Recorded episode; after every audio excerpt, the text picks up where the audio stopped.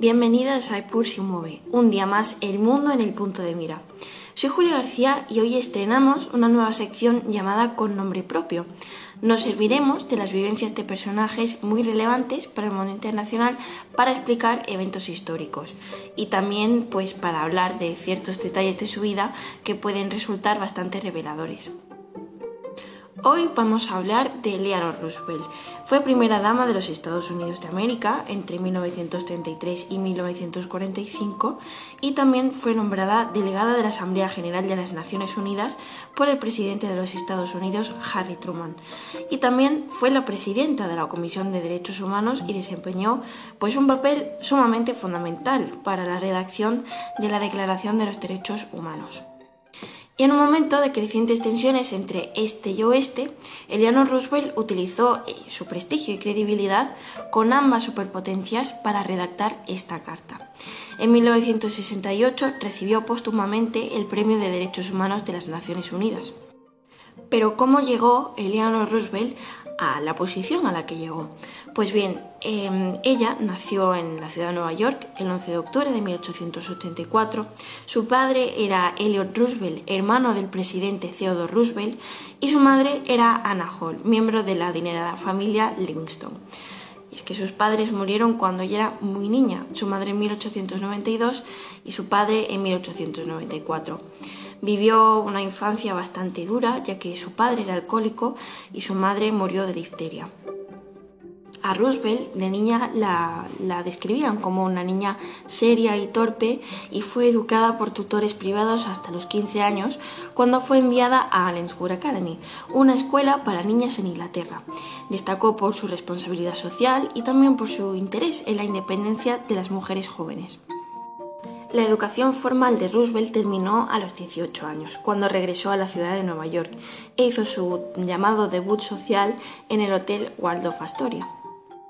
Luego se involucró activamente en el trabajo de reforma social, sirviendo como maestra voluntaria para niños inmigrantes empobrecidos y también se unió a la Liga Nacional de Consumidores, cuya misión era terminar con las condiciones de trabajo inseguras y las prácticas laborales en las fábricas y otros negocios. El 17 de marzo de 1905, Eleanor, de 20 años, se casó con Franklin Roosevelt, un estudiante de la Universidad de Harvard de 22 años y también su quinto primo. Los dos se conocieron cuando eran niños y volvieron a, conocerse después de que Eleanor regresase de la escuela en Inglaterra. Tras cinco años de matrimonio, Franklin Roosevelt comenzó ya su carrera política cuando fue elegido para el Senado del Estado de Nueva York. Tres años más tarde fue nombrado subsecretario de la Marina de los Estados Unidos, cargo que ocupó hasta 1920, cuando se postuló sin éxito para la vicepresidencia de Estados Unidos con una candidatura encabezada por James Cox, un gobernador de Ohio. Pero ¿qué fue de Eleanor en estos años en el que su marido estaba ascendiendo en la carrera política? Bueno, pues además de criar a su familia durante estos años, Eleanor Roosevelt se ofreció como voluntaria en la Cruz Roja Americana y en los hospitales de la Marina durante la Primera Guerra Mundial. En la década de los años 20 participó activamente en la política del Partido Demócrata y también participó en organizaciones activistas como la Women's Union Trade League y la League of Women of Voters. Además, cofundó una fábrica de muebles y enseñó historia y literatura estadounidenses en una escuela privada para niñas en Manhattan. En 1921, apenas un año después de que Franklin Roosevelt no pudiese acceder a la vicepresidencia de Estados Unidos, fue diagnosticado con polio, lo que lo dejó paralizado de cintura para abajo. Eleanor alentó el regreso de su esposo a la política y en 1928 fue elegido gobernador de Nueva York. Seis años después, Roosevelt fue elegido miembro de la Casa Blanca. Eleanor Inicialmente se mostró bastante reacia a asumir el papel de primera dama, ya que temía perder su autonomía ganada con tanto esfuerzo y sabiendo que tendría que renunciar a su trabajo como maestra y otras actividades y organizaciones que le importaban mucho. Y sin embargo, después de que Franklin asumiera la presidencia en marzo de 1933, Eleanor comenzó a transformar ese papel convencionalmente eh, pasivo de primera dama en uno de una participante más visible y activa en la administración de su esposo. Los Roosevelt ingresaron a la Casa Blanca en medio de la Gran Depresión, que comenzó en 1929 y duró aproximadamente una década. Y el presidente y el Congreso pronto implementaron una serie de iniciativas de recuperación económica, que todos conocemos probablemente como New. Como primera dama, Eleanor viajó por Estados Unidos actuando como los ojos y oídos de su esposo y le informaba después de visitar instituciones y programas gubernamentales y muchas otras instalaciones. Fue también activista de los derechos civiles de los afroamericanos, así como la defensora de los trabajadores estadounidenses, los pobres, los jóvenes y las mujeres durante la Gran Depresión. También apoyó programas financiados por el gobierno para artistas y escritores. Eleanor no dejaba de aportar ideas eh, para su marido y para su administración.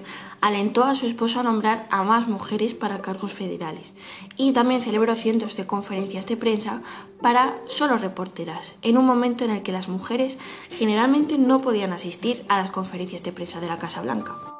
Los Roosevelt, además de formar pues, un equipo político muy interesante, también vivieron una compleja relación personal. Al principio de su matrimonio, Eleanor descubrió que su esposo tenía una aventura con su secretaria. Eleanor le ofreció el divorcio a Franklin y sin embargo eligió finalmente permanecer en el matrimonio, por varias razones, pero incluido el hecho de que el divorcio conllevaba un estigma social y habría perjudicado a su carrera política por la que tanto había luchado. Se dice que la infidelidad de Roosevelt llevó a Eleanor a volverse cada vez más independiente y más volcada en causas políticas y sociales. Aquí es donde entra en juego el papel que tuvieron los medios de comunicación, que fueron cómplices de mantener muchos de los secretos del matrimonio. El más relevante sería la discapacidad de Franklin Roosevelt, que estaba siempre sentado en una silla de ruedas y eso nunca se dejó ver, y también sus aventuras extramatrimoniales, tanto por parte de Franklin como por parte de Leonor, que tenía una supuesta relación con la periodista Lorena Hitchcock. Los medios trataron de camuflar esta relación amorosa como una amistad muy íntima. Y ahora hablaremos de la parte que me inspiró a hacer este análisis de Eleanor Roosevelt. Y es que eh, su trabajo en favor de los derechos humanos se vio amplificado por su trabajo con las Naciones Unidas. Como hemos dicho, el presidente Harry Truman nombró a Eleanor Roosevelt como parte de la primera delegación de Estados Unidos en la ONU y ella pasó a presidir el Comité de los Derechos Humanos. En este discurso instaba a los miembros de la ONU a votar para aprobar la Declaración Universal de los Derechos Humanos, un documento ahora definitorio en el escenario mundial. Su discurso decía en parte que el problema básico que enfrenta el mundo de hoy es la preservación de la libertad humana para el individuo y que en consecuencia para la sociedad de la que forma parte el papel de Eleanor no se quedó ahí. De 1946 a 1953 desempeñó su papel como delegada de Estados Unidos ante las Naciones Unidas, donde supervisó la redacción y aprobación de la Declaración Universal de Derechos Humanos. Roosevelt consideró el documento, que sigue sirviendo como modelo de cómo las personas y las naciones deben tratarse entre sí, uno de los logros más importantes de la historia. Desde 1961 hasta su muerte al año siguiente, Roosevelt encabezó la primera comisión presidencial sobre la condición jurídica y social de la mujer, a petición del presidente John Kennedy. También desempeñó en la Junta numerosas organizaciones, incluida la Asociación Nacional para el Avance de la Gente de Color y el Consejo Asesor del Cuerpo de Paz. No cabe duda de que Eleanor Roosevelt fue una persona muy importante para no solo la historia de Estados Unidos, sino también para la historia de las relaciones internacionales. De hecho, su activismo muchas veces pues, no tenía siempre una cara muy positiva. Edgar Hoover, el director eh, de la Oficina Federal de Investigaciones, consideró incluso peligrosas las opiniones liberales de Eleanor Roosevelt y creyó que podría estar involucrada en actividades comunistas. Eh, ordenó a varios agentes que la vigilaran y mantuvieran lo que se convirtió en un archivo extenso sobre ella. Sin embargo, esto no fue impedimento para que siguiese con su lucha por la inclusión de mujeres y minorías.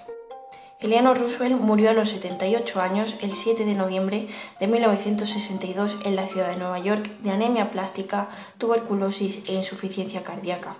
A su funeral asistieron el presidente Kennedy, Harry Truman y Eisenhower. Fue enterrada junto a su esposo en los terrenos de la finca Roosevelt en Hyde Park. Y hasta aquí llega nuestro episodio. Muchas gracias por acompañarnos una semana más y esperamos que os guste esta nueva sección. Nos vemos próximamente, aquí siempre en y Mueve.